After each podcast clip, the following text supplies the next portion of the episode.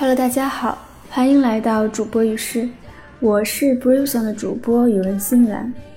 今天想给大家读一首诗和一段 Emma Watson 的 One Young Word。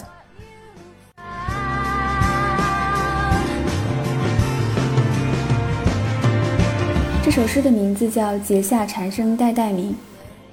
这本书也是作者未来自己在十七 K 小说平台首发的第一部小说，其中大概讲了一个。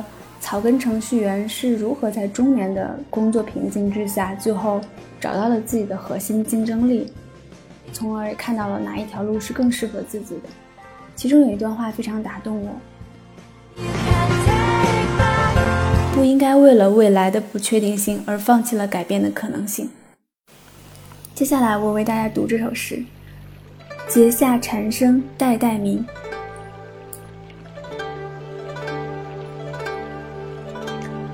夜蝉翼轻作声，南华入门东京显。祖师少室传心印，结下禅声代代鸣。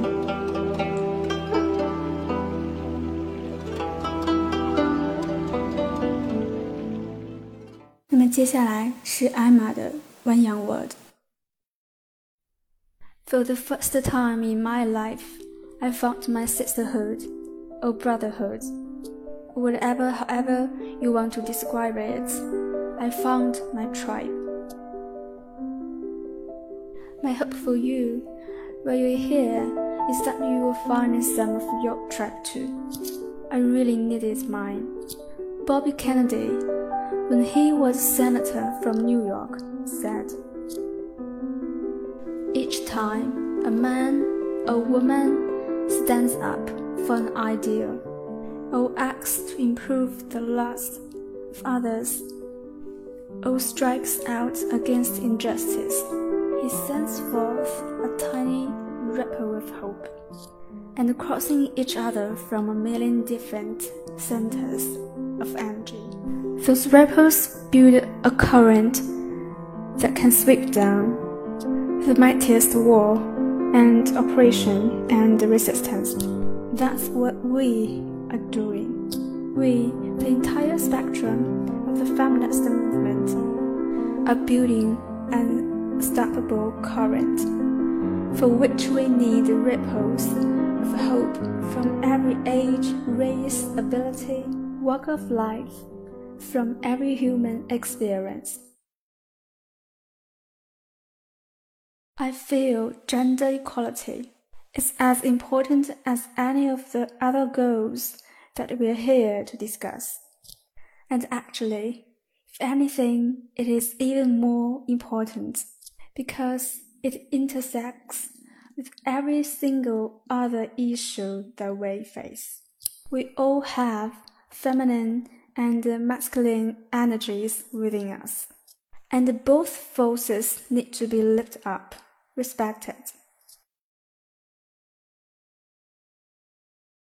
We need to work together in order to make the world go around. Each of you are here at one young world because you do something important. And it's so exciting to see you all come together in one room. Because one young world isn't saying about what I, each of us individually can do, but what we can do. Working together supporting and listening to each other. It's in that spirit that I'm delighted to introduce nine activists. Who were the first recipients of a One Young World scholarship that I'm very honored to have in my name. They are working to secure real progress towards a gender equal world and I hope that their stories will inspire you as much as they have inspired me. In a moment, I'm going to ask them to come onto the stage. But before I do, I want to offer a few statements of my own that I've struggled with or continue to struggle with on a daily basis, but that I found inspiring. I wanted to ask you to take a moment. You can keep your eyes closed or keep them open and ask yourself if this have any truth for you and them.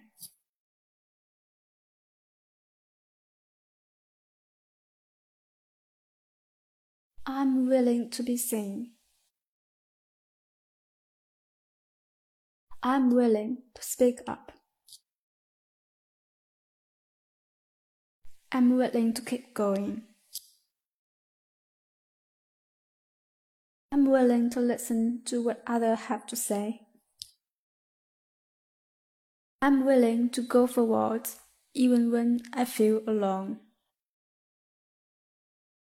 I'm willing to go to bed each night at peace with myself.